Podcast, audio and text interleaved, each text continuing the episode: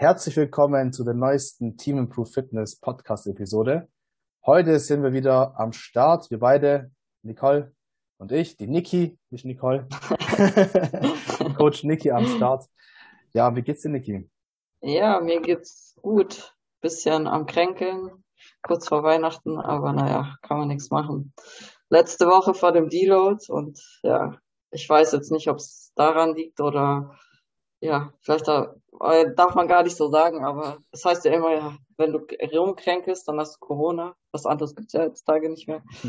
aber nee, alles gut, wird schon wieder. Wie geht's dir?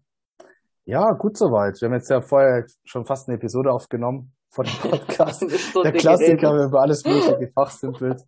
Aber es ist irgendwie immer so der Fall, wenn ich ähm, mit dir oder anderen Coaches spreche, so vor dem Podcast, reden wir schon so viel, denke ich mir so, Mist, wir hätten es eigentlich schon längst aufnehmen sollen.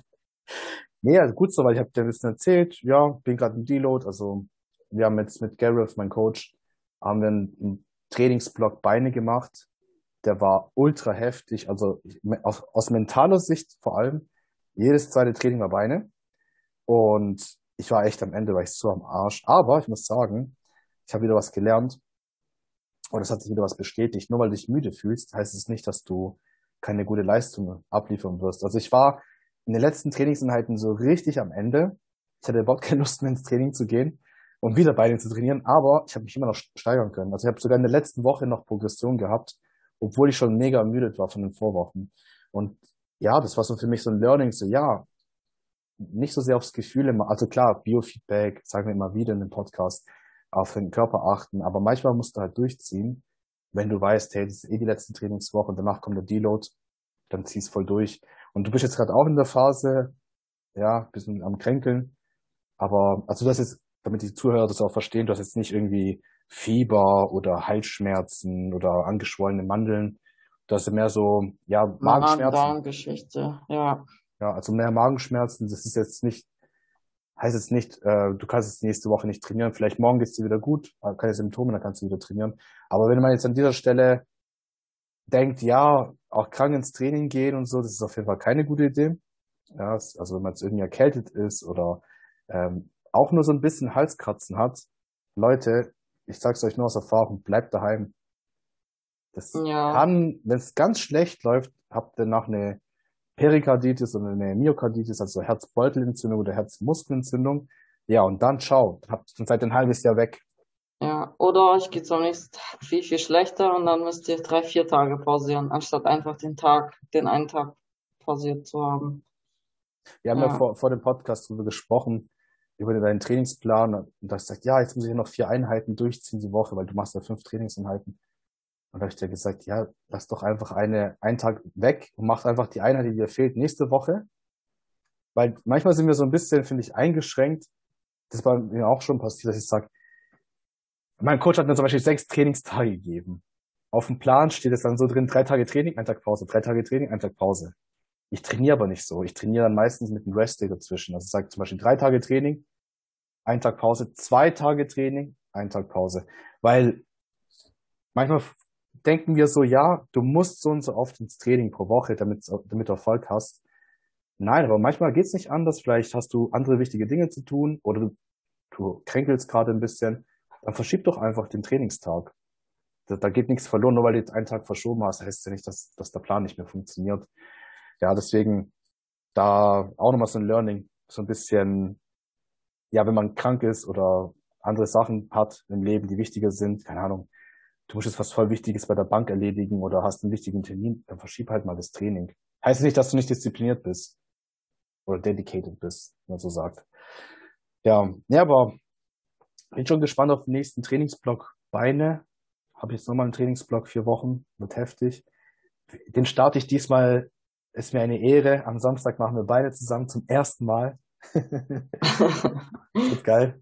Das wird echt geil. Wir bringen uns beide gegenseitig um. Ja. Habe ich so das Gefühl. Du bist am Ende vom Trainingszyklus nicht am Anfang. Eigentlich müsste ich lockerer trainieren, aber mache ich eine Ausnahme. Nein, dieses Mal nicht. Geben Vollgas. Und wie ist es gerade bei dir? Du bist jetzt gerade am Ende vom Zyklus und danach genau. die Load. Genau. Aber ich muss sagen, ich fühle mich eigentlich so ganz gut, außer jetzt eben, weil ich halt rumkränkel, aber ansonsten geht's mir gut. Ich habe voll die Power im Training. Ähm, ja, ich bin halt mental, versuche ich halt immer mich zu steigern. Also halt nicht irgendwie auch so fokussiert zu sein. Ich habe jetzt Deload. Vor dem Deload ähm, ist es voll klar. Ich meine, es ist hart, aber ich versuche jetzt nicht daran so zu denken, boah, ich bin mega energielos und voll geschwächt, weil dann stelle ich mich schon darauf ein, dass mein Training nicht so gut sein wird. Ja. Sondern ich denke mir halt eher so, okay, egal, auch wenn ich jetzt mehr Sätze habe oder äh, irgendwie Intensitätstechniken drin, dann mache ich trotzdem, gebe halt Vollgas und versuche halt mein Bestes zu geben. Und bei mir ist es echt immer Playlist abhängig. Also es kommt immer darauf an, welche Playlist ich höre. Deswegen meistens in der ersten Woche, wo es dann heißt, so Introwoche einsteigen, vergiss es. Also wenn die falsche Playlist läuft, das funktioniert nicht. Ich war gestern, gestern war das? Ja, gestern habe ich ein Delo-Training gemacht. Also mein Coach hat gesagt, hey, du kannst sieben bis zehn Tage komplett pausieren, wegen Weihnachten, bla bla bla. Oder du gehst ganz locker ein bisschen ins Training, einfach just for fun. Und gestern habe ich gesagt, komm, ich mach das. Und genau das, ich habe hab keine harte Playlist reingemacht. Ich habe ähm, ich habe so Latino-Musik gehört, ich habe so R&B gehört, ähm, ganz ganz entspannt, weil sonst ist bei mir auch so, so du steigerst dich dann da rein und dann ja. macht Spaß und dann gibst du halt voll Gas. Ja, ich habe mir auch überlegt, so am Anfang eher so Latino-Musik zu hören, weil das ist eher so ja, Mamacita Music, das sag ich immer, sag ich ja mehr so, ja, zum Party machen oder so. Ja man kann das ja auch so, habe ich schon mal, glaube ich, irgendwo gesagt, aber im Marken-Podcast so, du kannst so dein, dein, ähm, deine, deine Musik periodisieren mit dem Plan, mit dem Trainingsplan. Also erste Woche so vielleicht gar keine Musik hören, zweite Woche so lockere Musik und dann steigerst du so die, die Playlist. Und ja, genau. ähm, auch mit dem Koffeinkonsum, du kannst erste Woche machst, also ein Deload machst du zum Beispiel mal eine Woche ohne Koffein. Also ich trinke da meistens auch entkoffinierten Kaffee. Und dann steigerst du die Koffeinmenge und dann vielleicht gegen Ende, wenn die Ermüdung am höchsten ist, da baust du mal einen Booster ein. Das ist voll die gute Idee. Ja. Weil bei Koffein ist es so, der Körper gewöhnt sich irgendwann daran. Und ähm, das heißt, du hast dann gar nicht so diese positiven Effekte, dass du jetzt irgendwie wach bist oder so. Das hast du dann irgendwann nicht mehr. Ja. Und du kannst es aber sehr, sehr schnell wieder desensibilisieren de desensibilisieren, ja. so, indem du dann einfach mal einen Entzug fährst. Und das ist, macht eigentlich voll Sinn, wenn du das in der Deload-Woche dann machst. Ich, ich kann das sagen, ich hab's, ich hab's gemacht einmal. Eine Athletin von mir und ähm, der Marc hat's auch gemacht, hat's mir doch erzählt. das ist bei jedem anders. Bei mir zum Beispiel, ich habe gar, kein, ich hab gar keinen Crash. Also viele sagen ja, wenn sie dann Koffein, kein Koffein trinken, die fühlen sich dann, die haben Kopfschmerzen, fühlen sich erstmal schlapp. Mhm. Bei Marc war es so, und bei mir und der Athletin gar nicht. Im Gegenteil, wir hatten sogar mehr Energie, ich hatte keinen Crash mehr. Also normalerweise mittags merkst du immer so, ist ja einfach so das, äh, der normale Biorhythmus, mittags wird man so ein bisschen müde, aber es war gar nicht mehr so vorhanden. Also ich habe ich hab gar kein Koffein gebraucht, um mich zu pushen. Deswegen an der Stelle, ich würde es einfach mal probieren. Ich finde es gar nicht so schlimm. Vielleicht, ja. hast du schon, sowas schon mal gemacht? Ja, ja, ich habe schon mal auf zwei, drei Monate auf Kaffee verzichtet. Hm. Ja, weil ich, weil die Magenprobleme hatte, Magen-Darm-Probleme. Magensäure ähm, vielleicht zu hoch. Ja, allgemein. Bei mir war, nach der letzten Prep war bei mir echt mega viel einfach total gestört. Ich habe auch voll viele Lebensmittel nicht vertragen. Und da war es echt mega schwierig, da irgendwie wieder mich zu fangen und überhaupt herauszufinden, was mir überhaupt schadet. Und ich war dann bei der Heilpraktikerin und die hat dann alles untersucht und hat dann auch festgestellt, okay, Kaffee ist nicht so ganz gut. Deswegen habe ich halt darauf verzichtet. Ich muss sagen, ich hatte jetzt auch keine Entzugserscheinungen. Hm. Ähm, ja, und irgendwann habe ich es dann auch gar nicht vermisst. Aber es hat sich bei mir jetzt eigentlich nichts geändert, so vom Tief oder, oder vom High her. Bei mir war es eigentlich immer konstant. Also. Okay. Ja. Ja, das ist schon interessant, ne, wie wir alle darauf reagieren. Aber ich denke, es ist so generell gar nicht so eine schlechte Idee, mal das Koffein mal für eine Woche oder so mal einfach mal zu testen, was passiert wie fühle ich mich danach? Und dann hat man wieder diesen Effekt, dass man das genau. dann als genau. Booster einsetzen kann. Auch in der Prep, ne? In der Prep würde ich jetzt auch nicht in den ersten Prep-Wochen voll Koffein ballern, weil du jetzt auf Diät bist, sondern ich würde es mir für später aufheben. Ja, das ist auf jeden Fall so eine coole Sache, wie man das Ganze periodisieren kann. Vielleicht sollten wir diese Folge anders nennen. Wie priorisiere ich mein, mein Training? ja, wir wollten eigentlich in der Folge ja, wir kommen auch gleich drauf zu sprechen. Äh, so, aber erst gleich. aber erst gleich, aber erstmal so ein bisschen Smalltalk. Ähm, ich denke halt immer, die Zuhörer interessiert es ja auch, so zu wissen, was wir so machen privat, also unser eigenes Training, äh, wie das bei uns so abläuft. Und danach sprechen wir so ein bisschen über das eigentliche Thema. So, was machen wir jetzt in den festlichen Tagen mit Ernährung, Training? Ich meine, die Frage kriegen wir die ganze Zeit. Also, ich habe jetzt bei den Check-ins auch diese Woche die ganze Zeit immer das Gleiche gesagt. Ja, nicht tracken, es so und so, ähm, aber ja, wir gehen gleich drauf ein. Was ist jetzt eigentlich dein Ziel in den nächsten Monaten von Training her? Was wirst du am meisten verbessern? Alles. Auch den Bizeps. Alles. Ich bin ja so ein Mensch, ähm, bei mir ist das Glas, was mich angeht, immer halb leer. Und deswegen brauche ich auch einen Coach, der auch mal sagt, okay, hier ist genug, da ist irgendwie dein Defizit, weil bei mir ist so gefühlt überall ein Defizit da. Ähm, ja, der Fokus liegt auf jeden Fall auf äh, darauf zu wachsen, stärker zu werden, versuchen nicht krank zu werden, weil das ist bei mir die letzten Monate einfach echt immer richtig ähm, stark krass gewesen, dass ich alle paar Wochen einfach immer krank war. Das war ein bisschen blöd. Ähm, ja, da ja. liegt der Fokus eigentlich drauf.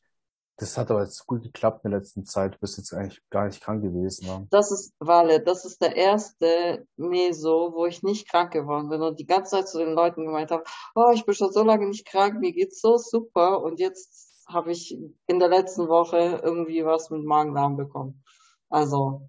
Ja, wir müssen mal gucken, wie es sich entwickelt, ne? Also, ja, ich denke, bis morgen ist schon wieder weg und dann ich habe ja morgen frei. Morgen früh habe ich eigentlich, also ich denke schon die ganze Zeit daran, das ist so wie, du gehst in den Urlaub und du siehst dich schon irgendwie im Flieger sitzen. So denke ich schon. Übers Training. Ja. was laberst du? Was machst du morgen? Beine, oder? Ja, Beine. Auch noch. Ich sehe mich schon auf der, in der Pendulum Squad. Die ist so geil. Die, die ist geil, die Maschine. Von welchem Hersteller ja. ist die? Ähm, keine Gym 80, aber. Nein, sind keine Gym 80. Hammer, Hammer Strength? Ja, ja, doch, doch, ja, sind alle von Hammer ja. Strength, ja. Ja, ich finde Hammer Strength einfach, nicht alle Geräte, aber die meisten finde ich von der, so von der Biomechanik voll gut. Gym ja. 80, du wirst sehen am Samstag, wir haben ja viele Gym 80 bei uns, aber auch äh, Cybex haben wir. Die finde ich auch echt gut. Da gibt es ein paar richtig geile Geräte. Ja, gut. Ja, das ist die Sache. Wir haben jetzt auch dein Training ein bisschen umgeändert. Können wir vielleicht noch mal kurz erzählen, dass am Anfang haben wir ja wir, wir sind uns da sehr ähnlich von der Mentalität, was Training anbelangt. Wir wollen immer volle Pulle trainieren. Also ja. das Training macht nur Spaß, wenn du volle Pulle trainierst. Und ich habe ja mit meinem Coach einen anderen Ansatz jetzt mal ausprobiert, einfach mal vertraut und gemacht und gesehen, hm, ich hätte vielleicht diesen Ansatz früher probieren sollen, weil das Problem ist, man brennt sehr schnell aus und Jetzt haben wir ja bei dir den Ansatz verändert, gesagt, hey, anstatt in der ersten Woche voll ans Muskelversagen zu gehen oder es sofort überall Intensitätstechniken einzubauen, lass uns mal die ersten Wochen mit ein bisschen, bisschen, äh, sag ich mal, Benzin im Tank arbeiten, dass man sich steigern kann danach, dass man dann ja. so im Trainingszyklus eskaliert. Und ja, vielleicht hat es damit zu tun. Also bei mir zum Beispiel persönlich muss ich sagen, seit ich das so mache, passt es perfekt. Die ersten zwei Wochen vertrage ich sehr gut vom Training, habe immer das Gefühl, oh, ich hätte noch ein bisschen mehr machen können. Das heißt, ich komme in der nächsten Woche zurück und kann dann noch mehr machen. Und dann bin ich an den letzten zwei Wochen vom Zyklus und denke so, fuck, ey, hoffentlich kommt jetzt der Dino bald. Das war jetzt in dieser, dieser Phase wirklich so in der, in der vierten Woche kam so, bam, auf einen Schlag kam's, auf einen Schlag von Tag, von einem Tag auf den nächsten. Ich weiß, Dienstag ging's mir top. Ich so, hey, ich vertrage das Training voll gut. Am Mittwoch bin ich aufgestanden, ich war platt. Und es ging auch nicht mehr weg. Und das habe ich dann die letzten sechs, sieben Tage mitgeschleppt, dieses Gefühl. Und da habe ich gemerkt, okay, wenn ich jetzt nicht deload und weitermachen würde, so, ja, vielleicht werde ich dann krank oder verletze mich oder habe halt Übertrainingssymptome, also Overreaching-Symptome. Ja, bin mal gespannt, Niki. Wir werden noch ein paar Podcasts aufnehmen, dann schauen wir mal, ob diese neue Methodik äh, was gebracht hat, was es anbelangt. Bin ja. gespannt. Okay, dann lass uns doch mal über das eigentliche Thema sprechen, wieso wir hier uns heute treffen. Und das Thema ist, äh, lautet ich habe keinen, keinen richtigen Namen dazu, aber im Endeffekt, wir sind kurz vor Weihnachten. Die Episode wird kurz vor Weihnachten rauskommen, einen Tag vorher. Und ähm, ja, viele Leute fragen sich, die jetzt ihre Fitnessziele haben oder das ganze Jahr verfolgt haben, was mache ich jetzt in der Weihnachtszeit oder zwischen Weihnachten und Silvester? Das ist immer so eine Zeit, wo es sehr speziell ist. Man trifft viele Freunde, Familie, man isst natürlich dann auch ganz andere Sachen. Wie können wir trotz allem unsere Fitnessziele erreichen? Oder wie schlimm ist es überhaupt? Die Frage, die allgemeine Frage, ist es schlimm, wenn ich ein paar Tage mal nicht tracke oder nicht nach meinem Ernährungsplan esse? Macht das alles kaputt? Also Frage Nummer eins, die wir uns aufgeschrieben haben, du aufgeschrieben hast. also du, du hast dieses Mal die Frage aufgeschrieben für den Podcast, ähm, obwohl ich eigentlich der Host bin. Ja, also, ähm, wie feiern wir unsere, oder wie verbringen wir unsere Weihnachtstage? Willst du gleich anfangen? Ja, kannst ja schon mal erzählen. Ähm, also ich bin ja nie so ein Typ, der jetzt großartig Weihnachten feiert. Wir sind in der Familie. Wir feiern sogar diesmal einen Tag zusammen. Du kommst so rüber. Ähm, generell, wie gehe ich allgemein, ich, ich mache es noch ein bisschen allgemeiner, wie gehe ich solche Tage an, wo ich weiß, ich äh, werde jetzt nicht nach dem Ernährungsplan gesagt, Markus, weil ich jetzt ähm, ja was anderes esse. Ich habe früher immer versucht zu kompensieren. Ganz früher habe ich immer gesagt, okay, ich muss jetzt die Tage vorher Kalorien einsparen, damit ich dann den Tag mehr essen kann. Und danach muss ich extra Cardio machen, um es dann wieder auszugleichen. Ich habe mich damals voll gestresst, weil ich dann dachte, naja, ich mache alles kaputt, wenn ich jetzt irgendwie einen Tag mal reinhaue oder so mit dem Essen. Und jetzt rückblickend war das voll unnötig. Ähm, das, hat, das hat mich im Endeffekt mehr gestresst, als dass es mir was gebracht hat. Und mittlerweile bin ich sehr entspannt. Klar, ich bin jetzt auch nicht auf Diät, muss ich auch dazu sagen. Äh, Essen ist jetzt für mich nicht das Problem. Aber selbst wenn ich jetzt auf Diät wäre, eine normale Diät, ich spreche jetzt nicht von der Wettkampfvorbereitung, ähm, ich würde eigentlich einfach die Mahlzeit genießen. Also wie verbringe ich die Zeit? Viel essen.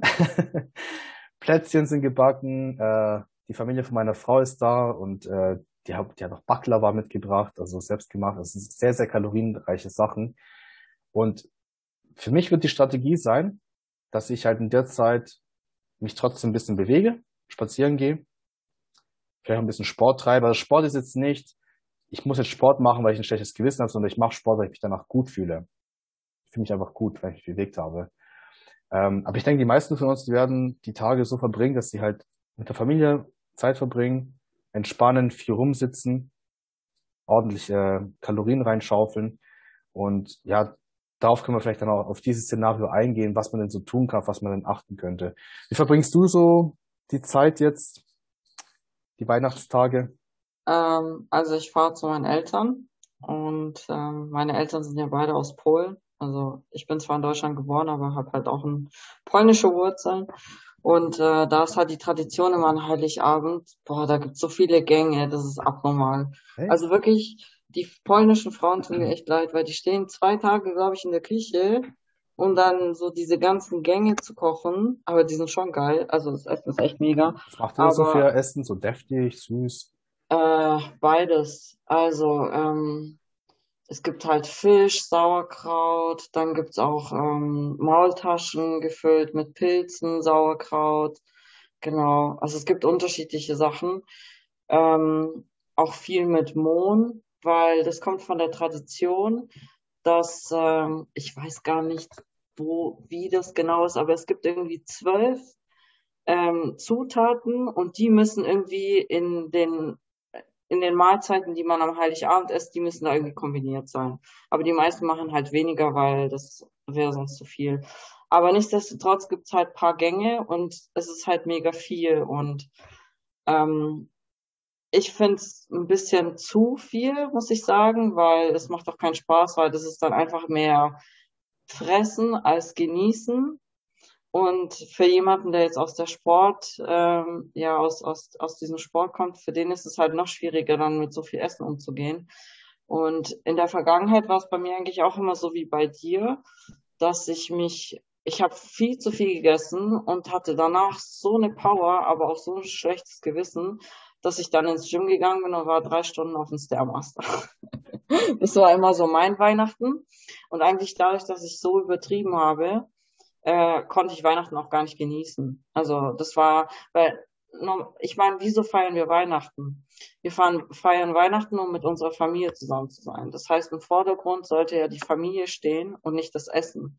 Das Essen ist halt, klar, es gehört dazu. Essen hat auch eine soziale Komponente, verbindet. Aber es sollte nicht im Vordergrund stehen, nicht die Nummer eins sein. Und ähm, anstatt da irgendwie den Fokus darauf zu legen, zu essen oder alles zu essen, ähm, habe ich einfach gelernt, okay, ich esse halt von jedem ein bisschen. Ähm, genau. Ja. Wenn man, also ich bin halt der Meinung, wenn man jetzt sagt, okay, ich möchte jetzt paar Kalorien für abends aufsparen, weil sonst drehe ich da eher durch, dann kann man das schon machen. Ähm, ist auch nichts verkehrt dabei.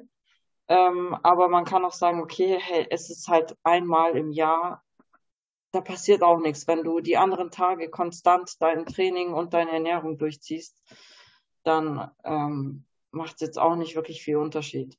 Ja. Ich meine, ja. klar ist das schon ein Unterschied. Ich meine, wir haben Heiligabend, 25., 26. Dezember. Das ist alles Weihnachten.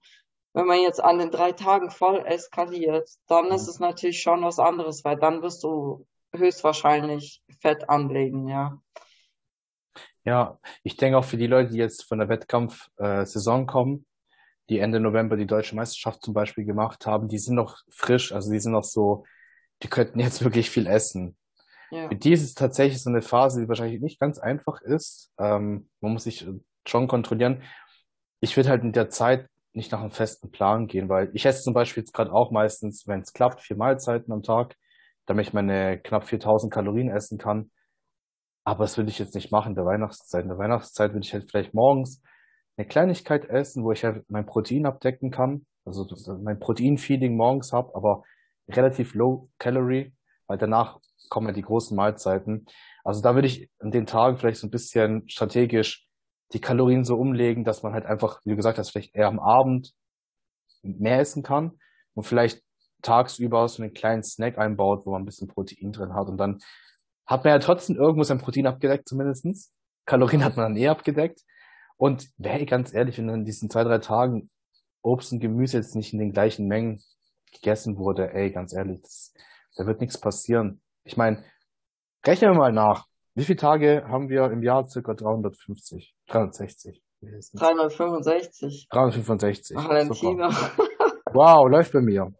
Also ich rechne mal die drei Tage weg. Okay? Also 362. Sagen wir mal, im Schnitt essen wir vier Mahlzeiten am Tag. Das sind, jetzt rechnen wir hoch, 1448 Mahlzeiten. Also fast 1500 Mahlzeiten. Wenn jetzt einer fünfmal die Woche äh, am Tag isst, dann ist es nochmal deutlich mehr.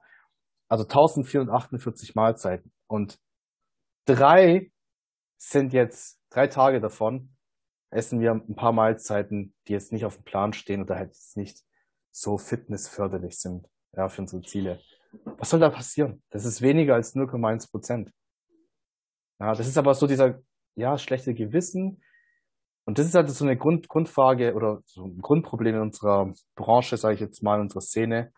Ich glaube, es gibt nirgendwo, und das ist jetzt nicht lustig, aber ja, es gibt nirgendwo so viele essgestörte Menschen, die sich auf einen Fleck auftummeln, wie bei uns in unserem Sport. Entweder die Leute sind essgestört und kommen dann deswegen zu unserem Sport, also mit unserem Sport meine ich auch so Bodybuilding, oder die Leute werden essgestört durch den Sport. Und dann kommen halt deswegen kommen da so viele Fragen, weil du hast jetzt auch in letzter Zeit viele Fragen bekommen, ich auch. Auch bei der Kundenarbeit merken wir das ja immer wieder, oh, was soll ich jetzt machen? Manche, manche haben mir dann geschrieben, ja, darf ich denn beim Check-in so, darf ich denn, was machen wir Weihnachten? Darf ich eine freie Mahlzeit essen? Und ich so, was für eine freie Mahlzeit? Du kriegst den ganzen Tag frei. Ja. ist einfach intuitiv. Ja, also außer du bist jetzt ein Wettkampfathlet, also ich habe jetzt gerade eine Athletin, die gerade mitten in der Prep steckt, und da dürfen wir jetzt keine Zeit verlieren. Die kriegt eine freie Mahlzeit. Da geht sie zur Oma, die geht nicht mit der Tupperware hin, sondern die geht einfach zur Oma und isst, isst das Essen von der Oma, damit die Oma zufrieden ist. Weil, hey, ganz ehrlich, in fünf Jahren guckst du zurück und wirst nicht denken, hey, damals äh, Weihnachten, da habe ich meine Tupperware mit, meine Tupperdose mitgenommen und bei der Oma gegessen. Die Oma war, war traurig, sondern du hast gedacht, hey, damals, als meine Oma noch gelebt hat, ich habe ihr Essen gegessen, die hat sich voll gefreut. Und wir hatten voll die gute Zeit zusammen. Das ist ja das Wichtigste. Du hast eine gute Zeit zusammen. Daran denken wir danach nicht. Hey, am 25. Äh, Dezember 2021 damals habe ich meine Markus eingehalten. Ich bin voll, ich bin voll stolz auf mich. Also darum geht es im Endeffekt, dass wir über den Sport unsere Lebensqualität verbessern. Der Sport soll die Lebensqualität erhöhen und nicht uns einschränken.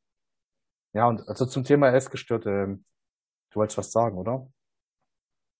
Ja, nee, ich stimme dir da voll zu. Ja. Also ich habe es jetzt so gemacht dieses Jahr. Ich habe in meine WhatsApp-Gruppe vom Team eben reingeschrieben, äh, wer bezüglich Weihnachten irgendwie Hilfe braucht oder irgendwie einen speziellen Plan oder das abklären möchte, der kann sich gerne bei mir melden. Ähm, ja, weil ich finde, es gibt halt unterschiedliche Menschen. Die einen sagen, ja, okay, dann esse ich halt mehr. Ähm, bei den Frauen ist es aber eher so, die tendieren halt eher dazu, dann Binge zu haben oder dann zu viel zu essen. Also ich sehe das halt auch im Coaching, dass halt eher mehr Frauen darunter leiden ähm, dieses emotionale Essen einfach zu haben. Und ähm, ich habe mir halt überlegt, also ich sag mal so, angenommen, du gehst jetzt zu einem Weihnachtsfest, du hast dir vorgenommen, relaxed zu sein, eher den Fokus jetzt nicht aufs Essen zu legen und dann isst du aber trotzdem zu viel so. Mhm. Und dann sabotierst du dir damit dein, deine ganzen Weihnachtsfeiertage, indem du dann später kompensierst, viel Cardio machst, eigentlich genau das, was wir in der Vergangenheit auch gemacht haben. Und ähm, also wenn das einer nicht kann und schon weiß, da ist die Gefahr groß, dass ich dann an dem Tag einfach zu viel esse und mir meine ganzen Weihnachtstage versau, würde ich eher schon einen Ansatz davor machen, indem ich sage, hey, dann lass uns drei oder zwei Tage davor einfach die Glykogenspeicher vielleicht entleeren, dass wir da vielleicht die Carbs rausnehmen. Das Training kann man dann vielleicht auch eher so auf eine höhere Wiederholungszahl legen, auf ein Ganzkörpertraining, wo man dann einfach wirklich versucht, so viel wie möglich zu entleeren. Und ähm, ja, dann kann man am Weihnachten dann eben auch mehr essen. Also das mhm. ist wäre jetzt sozusagen ein Plan B für die Leute, wo sagen, ich komme gar nicht damit zurecht, ich brauche irgendeinen Plan, ja. ja, ja. Ähm, weil so ist halt dann auch die Gefahr, oh, was heißt die, die Gefahr ist halt gering, dass du dir ähm, ein schlechtes Gewissen machst, weil du leistest kurz davor ein bisschen mehr an Arbeit. Es geht auch nicht darum, eine Diät zu machen. Es geht einfach nur darum, sich ein bisschen was einzusparen, an Kalorien die Glykogenspeicher zu lernen und dann sozusagen ähm, in die Weihnachtsfeiertage zu, sta ähm, ja, zu starten, ohne dann danach dieses Gewissen zu haben, ah, ich bin, ich bin so schlecht und ich, ich, ich, ich habe es wieder versaut und jetzt muss ich wieder Cardio machen und kompensieren und ja. wie auch immer. Aber am nächsten Tag hätte ich eigentlich noch ein Essen bei, keine Ahnung, bei meiner Schwiegermama oder so. Das ist halt dann natürlich ein bisschen dämlich und ja, da muss man halt ein bisschen Auf und Ab. Genau. Einsparen, voll viel Sport, voll fressen, oh, schlechtes Gewissen, wieder einsparen, voll viel Sport und dann geht's zum Teufelskreislauf, muss man halt genau. aufpassen. Ich bin halt immer offen und ehrlich und sag dann zu den Leuten, ich, also zu meinen Kunden, ich kenne das alles, ich habe es selber schon erlebt. Deswegen nenn mir einfach deinen Wunsch, was für dich am besten ist und so kann ich dir dann auch helfen. Ja. Ja. Ja, das ist es. Also man muss auch vielleicht auch so mit Zahlen vielleicht ein bisschen arbeiten, weil wie viel Fett können wir denn tatsächlich einlagern am Tag? Das ist ja begrenzt. Ja. Also es ist ja nicht so, ihr kennt bestimmt diese Wettkampfesser. Ich habe neulich, warst du da daheim bei mir? Irgendwo? Ah nee, da, da war eine Freundin von Anna und mir, da, da haben wir uns aus Spaß so ähm, Wettkampfesser angeguckt. Und da gibt's einen, der hat irgendwie in einem Tag, glaube ich, hat der 50.000 Kalorien gegessen also, der ist aber ganz schlank. Und du kannst nicht so viel Kalorien einlagern. Also selbst wenn du dich voll frisst, du kannst, klar wirst du Fett zunehmen, aber du kannst nicht so viele Kalorien einlagern, weil für die Kalorien, die du isst, das machen wir einfach mal ein Rechenbeispiel. Sagen wir mal, du isst 10.000 Kalorien, das ist richtig, richtig, richtig viel. Jetzt wird der eine oder andere sagen, oh, das schaffe ich. Okay, 10.000 Kalorien. Von diesen 10.000 Kalorien musst du ungefähr 15 Prozent Thermic Effect of Food rausziehen. TEF, also im Endeffekt die nahrungsinduzierte Thermogenese. Die gemischte nahrungsinduzierte Thermogenese 15 Prozent, weil du isst Eiweiß, Kohlenhydrate und Fette. Das heißt, 1500 Kalorien fallen schon mal weg. Dann hast du Verdauungsverluste, weil dein Körper kann nicht 10.000 einfach 100 Prozent resorbieren. Das geht nicht. Der Darm wird nicht alle Nährstoffe schaffen. Das ist viel zu viel Essen. Da fällt auch noch mal ein bisschen was weg. Und dann hast du noch den Need. Und das ist vielleicht so ein Punkt, wenn du den ganzen Tag nur rumliegst und isst und dann träge rumliegst, ja, dann wirst du mehr einlagern. Wenn du aber vielleicht morgens einen Spaziergang machst oder vielleicht nach der ersten Mahlzeit einen Spaziergang machst, du wirst viel weniger davon einlagern.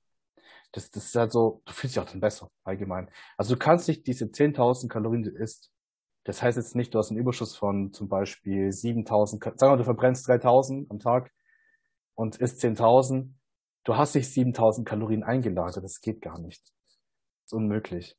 Deswegen, da, da machen sich, glaube ich, auch voll viele Sorgen. Und das meiste, was wir dann einlagern, was ist das? Das Mageninhalt, Glykogen, Wasser und dann Fett.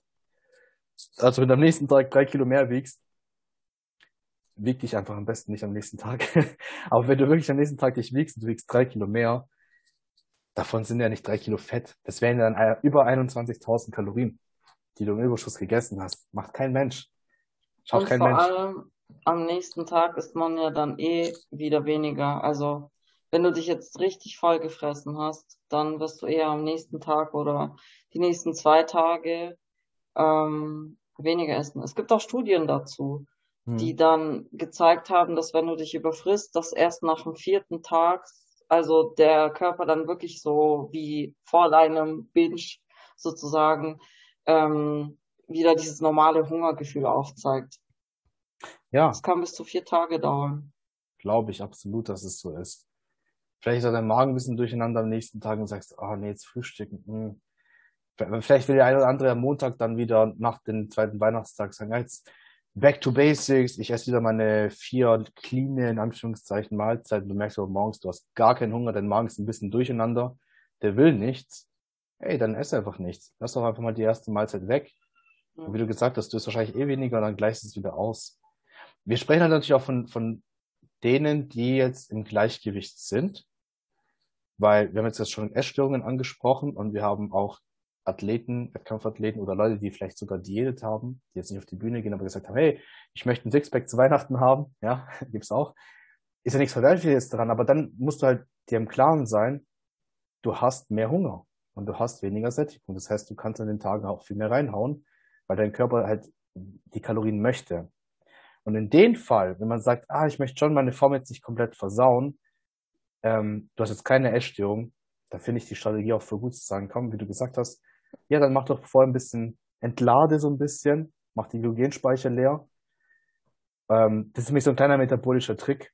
Wenn du deine, wenn du deine Kohlenhydrate entleerst, deine Speicher sind relativ leer und du isst, du kannst natürlich deine Kohlenhydratspeicher ziemlich stark füllen, bevor die dann so voll sind, dass der Rest dann sozusagen in Anführungszeichen als Fett verwandelt wird oder als Fett eingelagert wird. Also es ist so ein kleiner metabolischer Trick, den man einsetzen kann. Muss man natürlich nur im Klaren sein, dass man dann an den Tag, wo man dann halt mehr isst, nicht komplett verhungert an, an den Tisch geht und sagt, okay, jetzt habe ich die letzte Woche mich komplett runtergehungert, trainiert wie ein Verrückter, jetzt habe ich noch mehr Hunger, ich kann mich jetzt gar nicht mehr kontrollieren.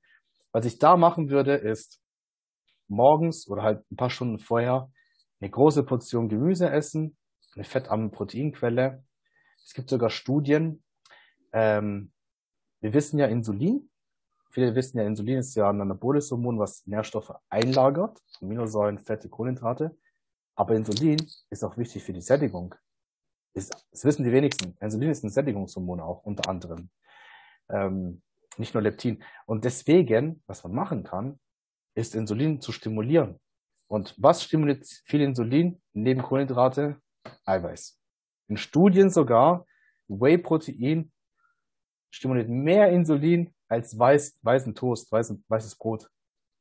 Ja, also weil viele mal sagen, ja, Kohlenhydrate, oh, Insulin.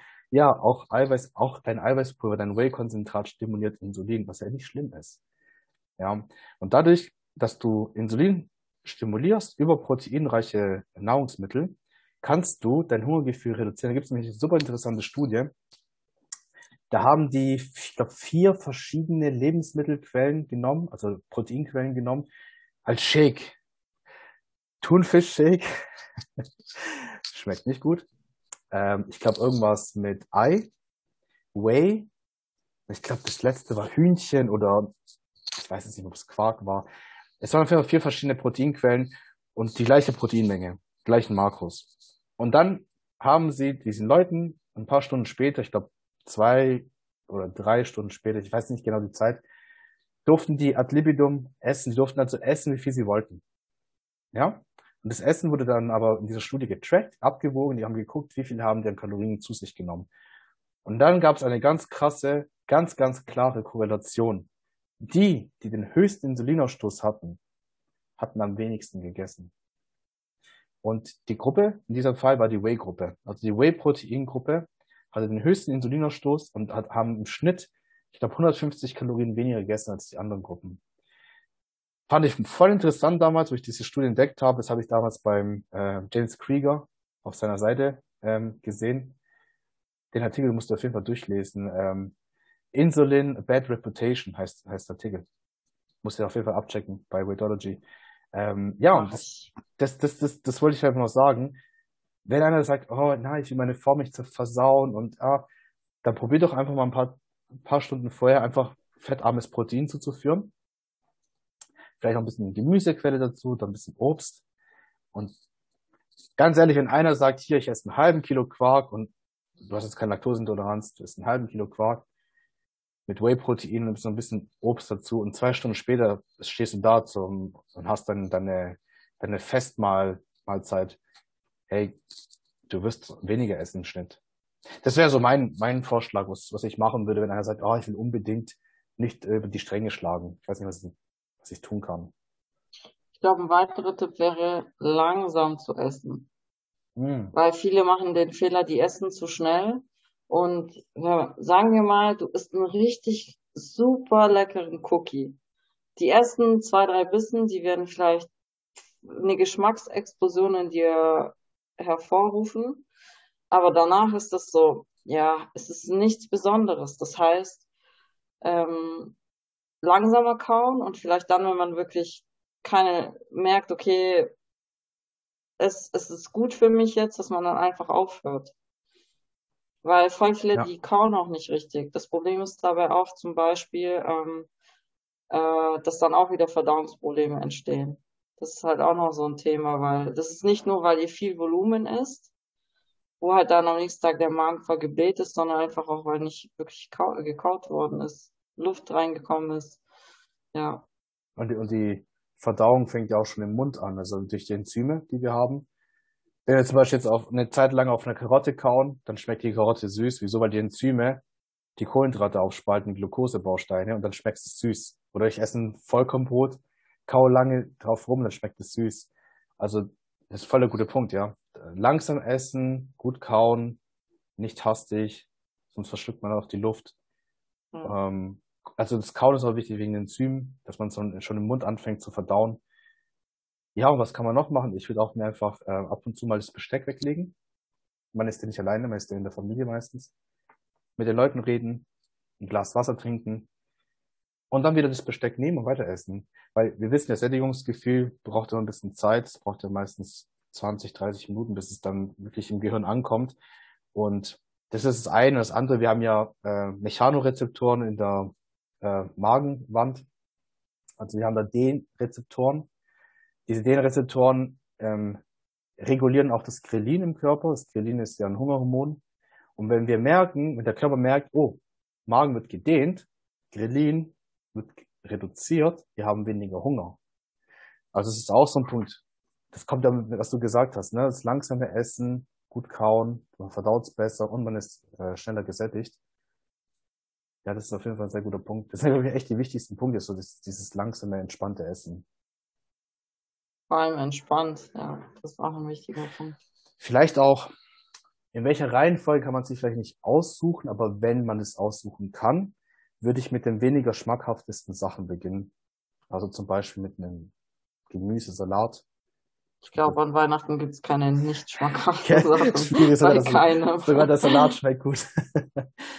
Aber wenn man die Wahl hätte, würde ich sagen, zum Beispiel Alan Aragon, ich weiß auch damals im Seminar, wo er da war in Wien. Das war so lustig, der hat halt so Tipps rausgekommen. Ich dachte, ja, das, also, hätte ich mir auch selber denken können. Ich gesagt, hey, wisst ihr, was ich mit meinen Leuten mache, die abnehmen möchten? Ich sage denen einfach vor jedem, einen Tipp gibt er immer noch auf seinem Instagram-Profil. Ähm, der sagt, vor jeder Mahlzeit trinkt zwei Gläser Wasser. Das hört sich jetzt so voll Banane an. Ja, wie soll Wasser trinken? Ja, trink mal zwei große Gläser Wasser. Und das zähle ich dann schon mal, also das, füllt schon mal den Magen, wie gesagt, den Rezeptoren. Und dann fang alles an zu essen. Und dann, wie gesagt, ich würde, ich würde versuchen, wenn es möglich ist, vielleicht mit einem Salat oder so anzufangen. Oder mit etwas weniger schmackhaften. Und danach zum Beispiel jetzt, äh, weiß ich, den Truthahn essen mit der leckeren Soße und so weiter, mit dem Knödel oder Maultaschen mit Sauerkraut. Wenn man jetzt äh, polnische ähm, Tradition geht. Ja, deswegen, so kann man es vielleicht ein bisschen auch drauf eingehen, zwischendurch genügend trinken, Pause machen und sich einfach nicht so stressen. Genießen. Ja. Das ist also, viele machen sich da viel zu viel Sorgen und wir haben jetzt euch ein paar Beispiele gegeben. Ihr könnt nicht so viel Fett einlagern.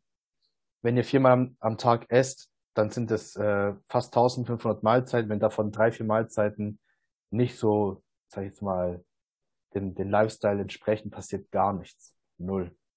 Selbst wenn ihr euch, euch vollhaut mit Essen, wird nichts passieren. Also aufs Jahr gesehen. Ja, vielleicht sieht er den nächsten Tag ein bisschen aufgeschwemmt aus oder wenn ihr vorher eine Diät gemacht habt, die hat einen Sixpack, dann wird der Sixpack verschwommen sein, jetzt kommt alles wieder zurück. Da sollte man, vielleicht können wir da eine Sache sagen, wo wir uns einig sind, auf jeden Fall ist, dass man das nicht ähm, mit krassen Sport kompensieren sollte. Nein, das pendelt sich eh wieder, so wie du gesagt hast, pendelt sich eh wieder von alleine ein. Braucht halt paar Tage. Und wenn man da jetzt nicht vorhat, in den paar Tagen nach Weihnachten auf, auf, eine, auf einen Wettkampf zu gehen, dann ist es doch egal, ob es jetzt zwei Tage später sich kompensiert oder fünf Tage später. Ja. Ist doch im Endeffekt egal. Solange man dann wieder in die alte Routine zurückkehrt, dann ist alles in Ordnung. Ist alles im grünen Bereich. Ja, ja. Vor allem, ganz ehrlich, danach die Phase zwischen, sag ich mal, Januar und Ostern, da gibt es ja wieder ein paar Süßigkeiten und so weiter. Da kann man ganz normal seinen Lifestyle leben, ohne dass man da irgendwie von anderen verhindert wird oder so. Also ich glaube, die meisten machen sich da einfach zu viele Gedanken darüber und Sorgen, die einfach unbegründet sind. Ja, wir haben es jetzt so ein bisschen versucht, auch wissenschaftlicher zu erklären. Ähm, oder auch einfach rational, besser gesagt, zu erklären, dass es einfach nicht so viel ausmacht. Ja, aber wie gesagt, wenn jetzt einer Essstörungen hat und natürlich damit Probleme hat, dann sollte man sich natürlich so oder so wirklich Fachpersonal holen, also jetzt Leute, die auch damit sich auskennen, Therapeuten. Ähm, das sind diese Tipps, die wir jetzt vielleicht gegeben haben. Mit, ja, muss man mit Vorsicht vielleicht genießen.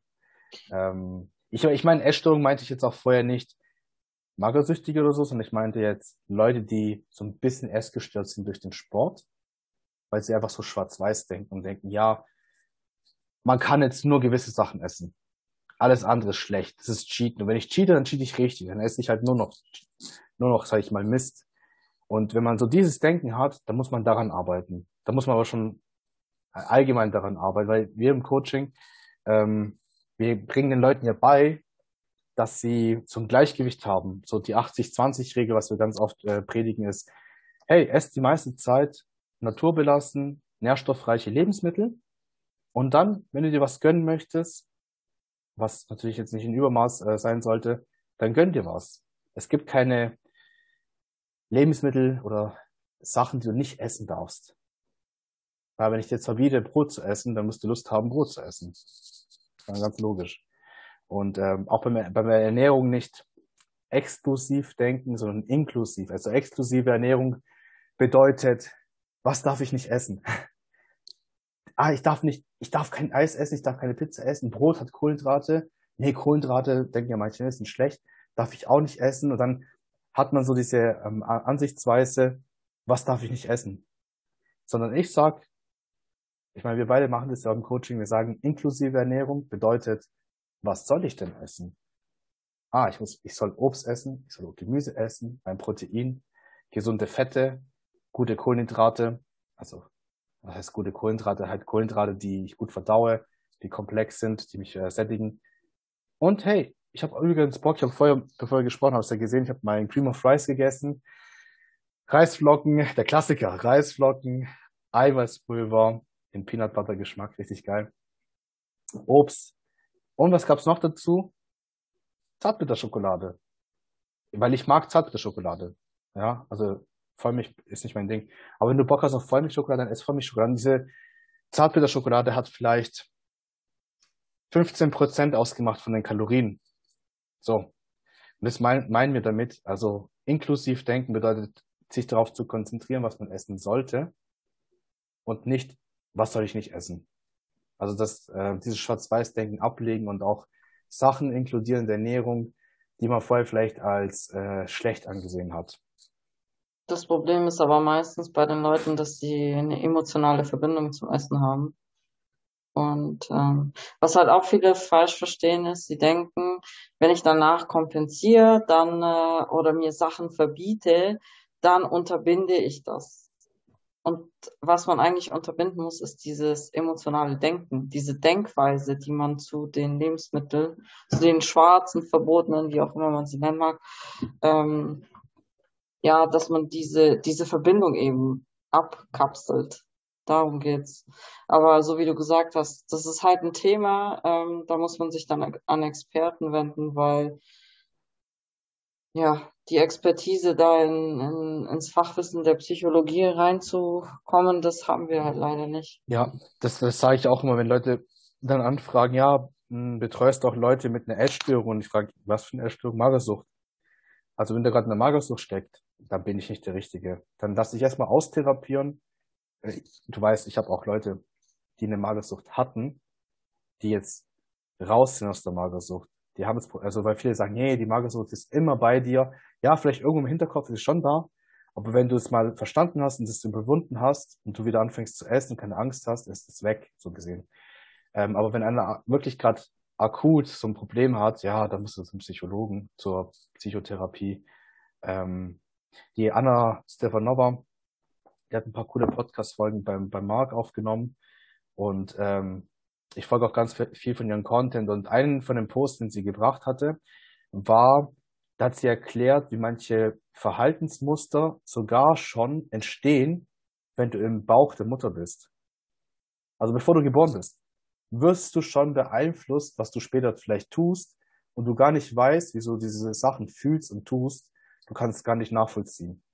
Das kann sogar schon in, im Mutterbauch entstehen. Zum Beispiel, die Mutter ist gestresst, raucht oder trinkt Alkohol in großen Maßen. Das kann dich dann später stark beeinflussen. Oder ich mache mal ein Beispiel, was mir jetzt einfach spontan eingefallen ist. Ich habe einen, meinen ersten Binge, weißt du, was mein erster Binge war? Wo ich mich erinnern kann. Nach dem Wettkampf. Nein. Mein erster Binge war, und meine Mutter erzählt es immer noch, das war mit circa drei Jahren. Meine Mom hat damals Schokokroissants gekauft diese abgepackten aber, in der Plastikfolie. Und hat mir aber ganz gesagt, Walle, Valentino, das darfst du jetzt nicht essen. Es wurde, es hat jetzt mir sozusagen verboten. Ja? Was macht der kleine Valentino? Die, die Mama war nicht da. Die war irgendwie in der Küche oder so. Der kleine Valentino geht an den, an den Schrank, macht auf, reißt es auf und isst die ganze, ganze Verpackung. Ich weiß nicht, wie viele es waren. Es waren so viele, dass ich Bauchschmerzen hatte. Mir ging es richtig übel ein Kind macht sowas jetzt normalerweise jetzt nicht, bis es, bis es im Kopf übel ist. Aber ich denke einfach gerade dran, vielleicht stimmt es, vielleicht stimmt es nicht, aber vielleicht hat es damals diese Wörter, hey, du darfst es nicht essen, ist verboten, hat es, hat es erst recht interessant gemacht. Oder wenn ich jetzt bei Freunden eingeladen war und die hatten gewisse Süßigkeiten, die wir bei uns nicht hatten, da war das für mich voll, wow, krass, die haben Nutella, das habe ich bei mir daheim nicht. Und das, da, da kann vielleicht jeder von uns bevor man zum Therapeuten geht, vielleicht auch mal selber ein bisschen reflektieren, was ist in meiner Vergangenheit passiert. Das, muss jetzt, das ist nur ein Beispiel von meiner Seite aus, aber es kann auch was ganz anderes sein. Äh, viele haben zum Beispiel viele Magersüchtige, die ich kenne, die wurden misshandelt aus, auf irgendeine Art und Weise. Die wurden schlecht behandelt, misshandelt, haben was, haben schlimmen Traumata erlitten, haben deswegen die Essstörung. Das hat also eigentlich gar nichts mit dem Essen zu tun. Es wurde einfach nur damit kompensiert. Aber auch so kleine Sachen, wenn man so merkt, man hat voll den Trigger oder wie du gesagt hast, es ist emotional und meistens kommt es aber von der Vergangenheit. Und da kann halt ein Therapeut, denke ich, ganz, ganz stark helfen, einem das aufzu zu helfen, das aufzuarbeiten. Ähm, ja, und einfach die Sichtweise auch ändern, so mit der Zeit. So, wenn du von der Diätphase kommst, dann denkst du, ja, ich habe Hunger und Hunger ist ein gutes Gefühl, weil ich nehme ja gerade ab, also mache ich Fortschritte. Aber jetzt willst du Muskeln aufbauen und Hunger ist eigentlich dann, musst du eigentlich nicht so als ähm, Freund sehen, sondern sagen, ja, zu oft und zu lange Hunger sollte ich jetzt auch nicht haben, sondern wenn ich Hunger habe, soll ich dann auch wieder anfangen zu essen, weil ich will ja aufbauen. Also auch die Sichtweise dazu zu verändern, das Essen nicht als Feind sehen, sondern als Freund. Wie du, du hast mir neulich gesagt, hey, Wanda, ich habe an einem Tag gut gegessen und am nächsten Tag hatte ich richtig Power im Training. Das war, glaube ich, letzte, letzte Woche oder vorletzte Woche. Ja. Weißt du, und dann das auch als positiv zu sehen, sehr geil. Das Essen ist ja eigentlich mächtig, das kann mir helfen, meine Ziele zu erreichen. Und vor allem, wenn du mehr isst und mehr Power im Training hast, dann verbrennst du ja auch mehr.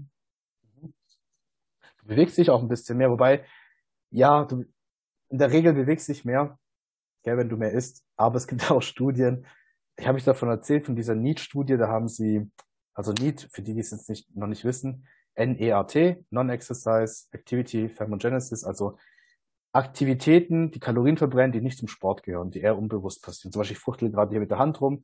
Wenn ich in der Wettkampfvorbereitung bin, bin ich schlapp und rede nicht so viel wie jetzt gerade. Ähm, du verbrennst weniger Energie. Und wenn du mehr isst, normalerweise geht der Need bei den meisten Menschen hoch. Also man verbrennt auch mehr Kalorien. Sogar so viel, dass du gar keinen Überschuss mehr haben kannst.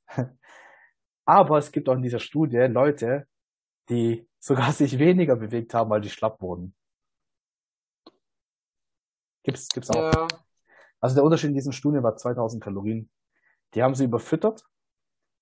Ich weiß nicht, wie viele Kalorien diese überfüttert, überfüttert wurden, aber der Need war zwischen den Probanden 2000 Kalorien. Manche haben gar nicht mehr verbraucht, manche haben dann 2000 Kalorien mehr verbraucht, was ja auch, wenn ihr dir das so vorstellt, 2000 Kalorien durch Need. Durch Rumfuchteln und Reden und gestikulieren und, und spazieren und so weiter. Dadurch 2000 Kalorien zu verbrennen, ist ja krass. Und deswegen, ich würde schon gucken, dass man, wenn man jetzt merken sollte, man wird vom Essen eher schlapp und müde an den Feiertagen, dass man sich einfach ein bisschen bewegt. Allein schon wegen der Verdauung fühlt man sich schon viel besser. Ich weiß nicht, kennst du, kennst du den Stan Efferding? Hast, sagt dir was? Nein. Muss ich dir nachher mal ein Video schicken. Ähm, der Stan Efferding hat eine Studie ähm, erklärt auf sein YouTube-Video. Stan Efferding, wer es nicht kennt, ist einer ist ein Profi-Bodybuilder und ein äh, Profi-Powerlifter, ein sehr, sehr starker Powerlifter. Der hat auch einige Rekorde und ähm, der hat äh, die Vertical Diet, ja, so seine Diätform, Vertical Diet, finde ich sehr, sehr gut, seine Ansätze. Und er sagt dann oft, was ist denn wirklich, was kann wirklich dein Leben verändern? Jetzt halte ich fest, sein Tipp ist, geh nach jeder Mahlzeit zehn Minuten spazieren. Okay, denkst du, hä? Und das soll mein Leben verändern. Und dann bringt er Studien. Und eine Studie davon, da geht es ums Thema Spazieren gehen ist besser als Metformin.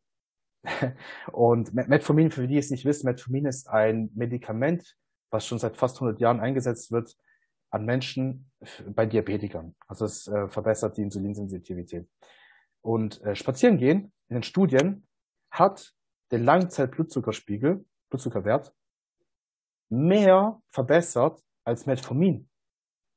Das ist krass. Also es ist fast. Das ist echt krass. Ja, ich kann dir nachher mal die Studie zeigen. Ähm, also doppelt so gut. Du kannst so sagen, wenn du nach, nach jeder Mahlzeit zehn Minuten spazieren gehst, kannst deine Insulinsensitivität so gut steigern, dass du halt Krankheiten umgehst, Diabetes sogar reversibel machen kannst. Also jetzt die, die mir zuhören, nicht falsch verstehen, dass sie sagen, oh, der hat jetzt gesagt, wenn ich spazieren gehen kann, ich bin Diabetiker, dann kann ich es wieder rückwärts machen. Nein, aber es gibt Fälle, wo die Leute durch Lifestyle-Veränderungen, darunter halt eben spazieren gehen, sich mehr bewegen allgemein, Ernährung, Diabetes reversibel machen konnten. Ich hatte nämlich selber so einen Fall. Ich hatte einen Kunden vor langer Zeit, da haben wir es genauso gelöst. Der hatte Metformin, musste er nehmen. Und sein Arzt hat immer gesagt, ja, ähm, Sie müssen, wenn es sich runtergeht, der Langzeitspiegel geht immer weiter hoch, dieser HB1AC-Wert. Ja, Sie müssen bald Insulin spritzen. Sie sind dann abhängig von Insulin, hat der Arzt gesagt. Dann habe ich mit diesem Herrn, der war schon ein bisschen älter, gesagt, komm, wir machen ein bisschen Lifestyle-Veränderung, wir machen jetzt ähm, Spaziergänge.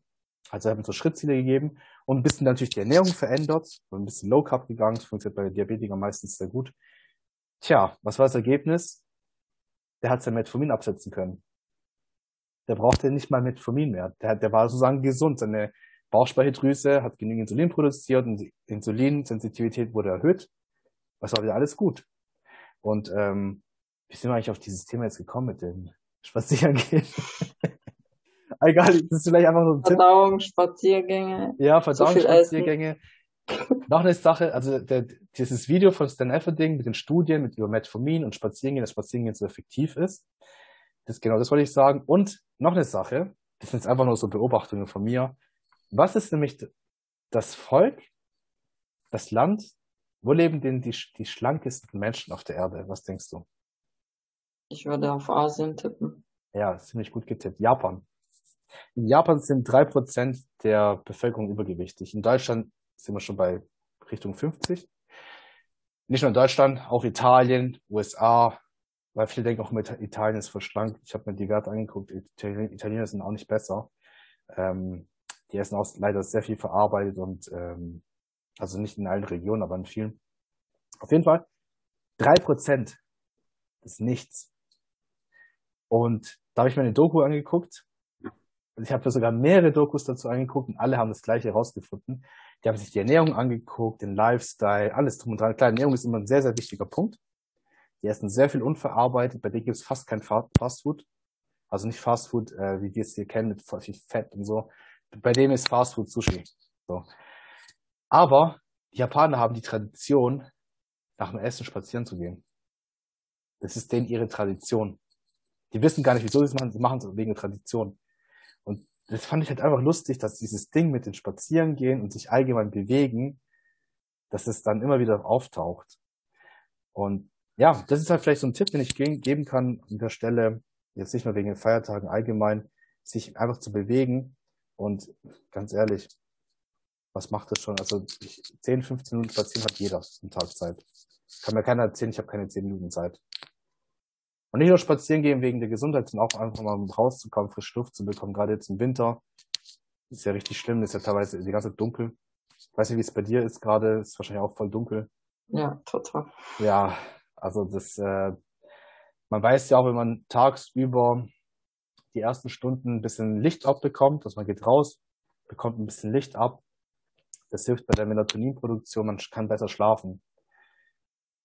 Also Leute, wenn ihr was mitnehmen könnt aus dem Podcast, geht spazieren. ja, jetzt sind wir voll abgeschweift, aber ist ja auch mal ganz gut, über sowas zu sprechen. Hast du noch irgendwas, wo, wo du vielleicht dir einfällt wegen diesem Thema? Ich denke, wir haben eigentlich alles schon gesagt. Auf jeden wollten, Fall Weihnachten genießen, ja. nicht stressen lassen, ähm, weil wir werden alle älter und man beginnt, ähm, man verbringt ja die Weihnachtsfeiertage auch meistens mal mit Oma, Opa, Eltern und irgendwann ist das Ganze halt leider auch vorbei. Und wenn man dann rückblickend zurückschaut, denkt man sich, ich konnte eigentlich gar keine Weihnachtsfeiertage genießen, habe mich die ganze Zeit nur gestresst wegen der Ernährung. Deswegen legt es weg und schaut eher, oder der primäre Fokus liegt dann auf Familie und Freunde. Deswegen Super. feiert man das Ganze ja auch. Perfekter Abschluss, Niki. Hätte ich besser nicht sagen können. Ja, das ist der Punkt. Deswegen lasst euch nicht stressen. Wenn ihr nach professioneller Hilfe sucht in Bezug auf Coaching, ihr wollt eure Fitnessziele fürs nächste Jahr erreichen. Ich meine, das ist für viele der Start ist der 1. Januar, was ich gar nicht verwerflich finde. Ja, die Feiertage sind vorbei und man hat vielleicht sich überlegt, was mache ich fürs nächste Jahr? Ach, ich möchte meine Fitness verbessern, ich möchte Muskeln aufbauen, Fett abbauen, ich möchte vielleicht auf die Bühne. Dann könnt ihr uns gerne anschreiben. Ich packe dir immer alles in die Beschreibung. Ja, ansonsten vielen Dank, Niki, dass du wieder hier da warst. Danke auch. Frohe Weihnachten euch allen. Guten Rutsch. Frohe Weihnachten. Ich freue mich am Samstag mit dir zu trainieren. das muss ich nochmal sagen. Auch. Da wird äh, abgeliefert. Das wird ein richtig geiles Weihnachtsfest. das wird ein Binge-Leg Day. Ja. Statt Binge-Eating. Ja. Bestes also, liebe Weihnachtsgeschenk. Leute. Ja, perfekt. Bevor wir dann reinhauen. Liebe Leute, vielen Dank fürs Zuhören. Wenn ihr Fragen habt, kontaktiert uns gerne auch. Und ansonsten wünschen wir euch schöne Feiertage. Macht's gut. Ciao, ciao. Tschüss.